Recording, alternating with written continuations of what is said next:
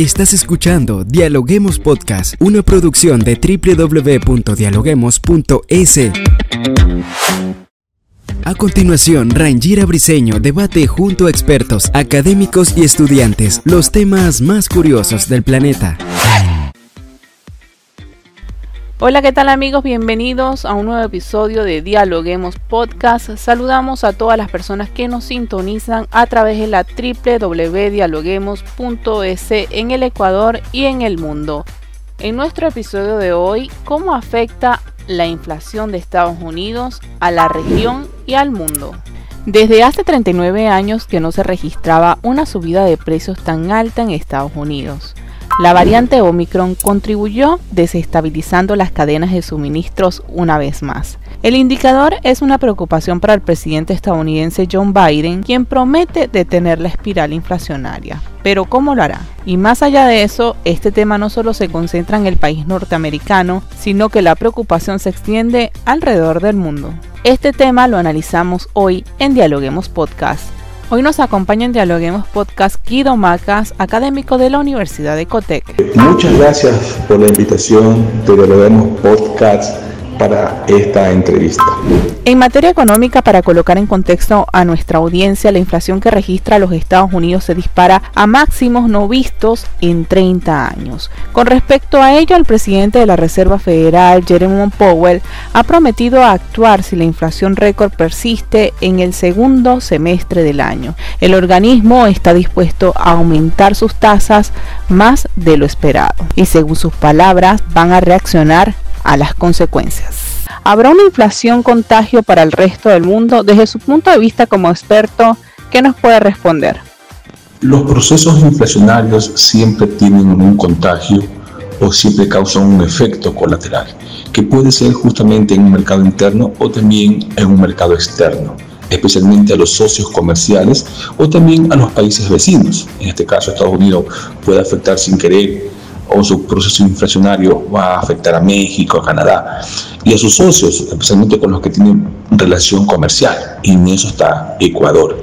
Eh, ya que sus productos, al tener un costo más elevado, porque eso es la inflación, es el incremento constante de los precios, y eh, al subir los precios, obviamente, eso también se lo van a trasladar a aquellos que los demanden, sea una demanda interna o una demanda externa. Y un ejemplo de eso, lo que está pasando, es el tema de los combustibles. En Estados Unidos, el mayor peso de la elevación de precios para el consumidor ha sido los combustibles. Y nosotros los estamos sintiendo porque como ya eliminan el subsidio, entonces ya estamos sintiendo que cuando el precio del petróleo sube y todo eso sube, acá también ha hecho, ya ha hecho que los combustibles como el diésel, como la eco, haya subido hasta un 50-60% su precio. Y eso ya a nosotros nos está generando un proceso inflacionario. Entonces sí, sí afecta y así a muchos países, productos que importan, eh, especialmente los derivados de combustible, como el Ecuador, donde el 22% de sus importaciones son básicamente aceites o derivados de combustible que son ya elaborados. Entonces, por eso que nuestra gasolina sube de precio cada mes o cada vez que aumentan los precios en los mercados internacionales. Entonces, si hay un efecto mayor o menor, ahí va a depender del grado de integración o el grado de apertura o de socio comercial que tengan los países. En otra pregunta nos gustaría saber cuáles son las causas de esta alta inflación que está viviendo los Estados Unidos. Bueno, eh, sin duda creo que las causas, se lo dijo en, el inicio de pandemia, que iba a haber una contracción de demanda y de oferta. Se paró la oferta, se paró la demanda. Y eso sucedió en Estados Unidos. Pero eh, la demanda se la trató de impulsar a través de bonos, ayuda monetaria, emisión de liquidez, y eso hizo la Reserva Federal, hizo el gobierno, comenzó a entregar bonos a las personas que no podían salir, pero tenían que sobrevivir. Entonces generó una liquidez, pero esa liquidez comenzó a demandar productos, pero esos productos se comenzaron a terminar porque no había oferta. Toda la empresa privada o toda la producción estaba paralizada. Entonces la demanda fue más, cada vez más creciendo pero la oferta no. Entonces eso generó también automáticamente una elevación de, de los precios, ¿cierto? Y, la Reserva Federal se dio cuenta de que la forma de salvar a la economía es inyectando liquidez, pero ¿a qué costo? Al costo de tener mayor cantidad de eh, subida de precios constantes. Y si ustedes ven, eh, especialmente en este año 2020, el año pasado, 2021, la inflación en los primeros meses saltó del 2 al 4, de ahí al 6 y de ahí se ha mantenido en los últimos meses el 7%. Entonces ahí vienen un poco los, los efectos, las consecuencias o las causas de por qué ahora en estos momentos Estados Unidos vive una inflación la más alta desde el año de 1982. Estas son las causas. Ahora el presidente Biden ha implementado un plan de infraestructura y ha asegurado a la población estadounidense que va a luchar para disminuir la inflación. ¿Esto es bueno o malo según su visión? ¿Cuál sería su apreciación? Bueno, en economía siempre tú dices, controlas la inflación o reduces el desempleo. Raramente puedes conseguir las dos cosas. Eh, Biden, su gobierno, su equipo económico, trató de que las personas consuman dinero, consuman con el dinero que el Estado les daba. Las familias daban entre 1.000 y 1.500 para que puedan subsistir, ¿cierto? Eh, trataba de recuperar la mano de obra, ¿cierto? Para que las empresas produzcan, porque había una demanda insatisfecha. ¿Qué pasa ahí? Por controlar, por tratar de reactivar la economía, la economía está creciendo, Estados Unidos, por tratar de reactivar el, empleo, que está muy bien, pero su costo era eminente, un proceso inflacionario. Y a veces uno dice que es peor la inflación o el desempleo. Entonces ahí va a depender mucho de la decisión que tome ese gobierno. Ahora, ¿qué están proponiendo? Ya vieron, ya el talón de Aquiles de la parte económica de Biden es justamente la inflación. Y, y la inflación no significa, en buen término cristiano, es que las personas cada vez que cada vez su dinero no le va a servir para comprar nada. Entonces su poder adquisitivo está bajando y de qué sirve tener un sueldo si las cosas están caras.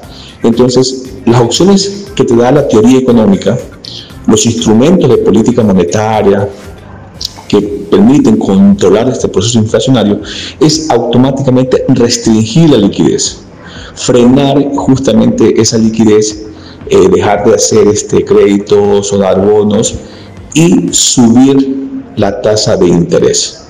¿Cierto? La tasa de interés que puede subir entre uno o dos puntos más y eso provocará que baje la inflación. Pero ahí va a tener un problema. La economía que estaba levantándose, un enfermo que estaba convaliente, convalecente y se estaba recuperando, estaba anémico, y de un momento es como que lo dejen, no le den de comer, vuelve a caer a la cama porque está débil. Entonces, esto va a generar, va a controlar la inflación, pero va a hacer que la economía entre en un recalentamiento o entre en un estancamiento o entre en una contracción o lo más lógico que puede hacer que este, se comience a desacelerar. Es un poco lo que va a pasar eh, eh, si no se toman las medidas rápidas, correctivas, para justamente atacar este, este problema que no lo tenían hace mucho tiempo. Conociendo todo esto, las preocupaciones no solo se centran en el país norteamericano, sino en el Ecuador. Y quisiéramos saber cuáles podrían ser las afectaciones que sufriría el país tras la alta inflación que vive los Estados Unidos.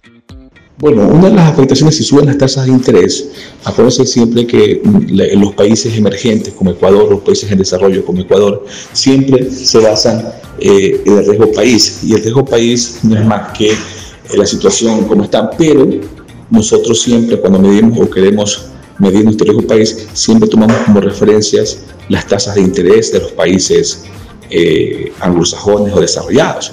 Si nosotros que buscamos recursos y nos prestan el 1%, 2%, y a eso le sumamos el riesgo país, ahora que sube la tasa de interés, el costo financiero para cualquier país que quiera endeudarse o solicitar fondos van a ser un poquito más costosos.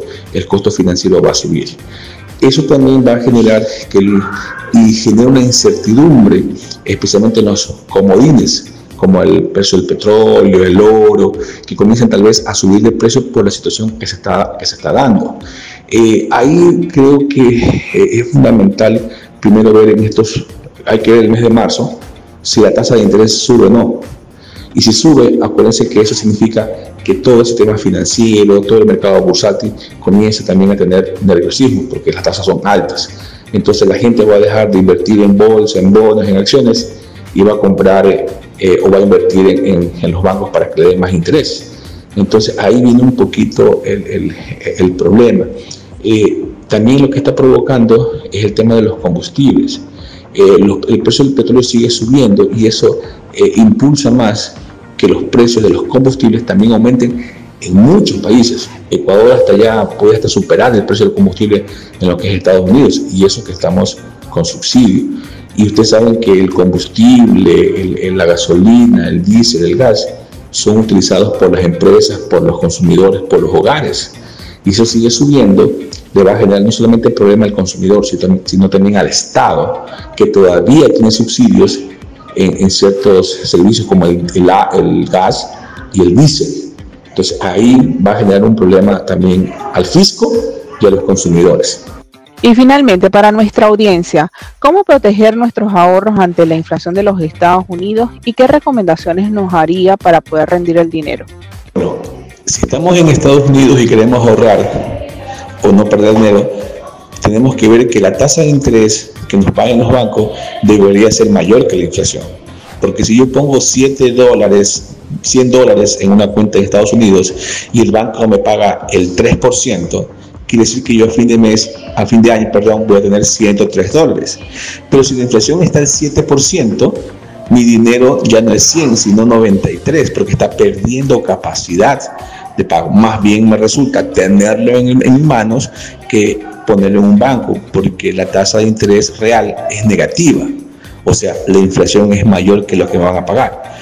Eso es un problema que, que, se ha dado muchas, en muchas economías, que las tasas de interés reales son negativas. Y eso sucede, pero la gente a veces deja en el banco por seguridad, ya que tenerlo en su casa o llevarlo en su bolsillo es muy riesgoso por tema de delincuencia o robo. Entonces, muchas opciones, especialmente para los medianos y grandes inversionistas, es comprar activos como oro, bienes, acciones que tengan un valor, pero no lo pueden, eh, no lo pueden hacer con cantidades menores. Entonces ahí como que va a haber una migración de la gente que quiere tener su dinero, que sigue ganando, eh, ganando intereses o no perdiendo valor en otros instrumentos financieros y no financieros. Pero ¿qué pasa con el pequeño, con el que apenas tiene 100, 200 dólares? ¿cierto? Ahí eh, realmente buscar opciones.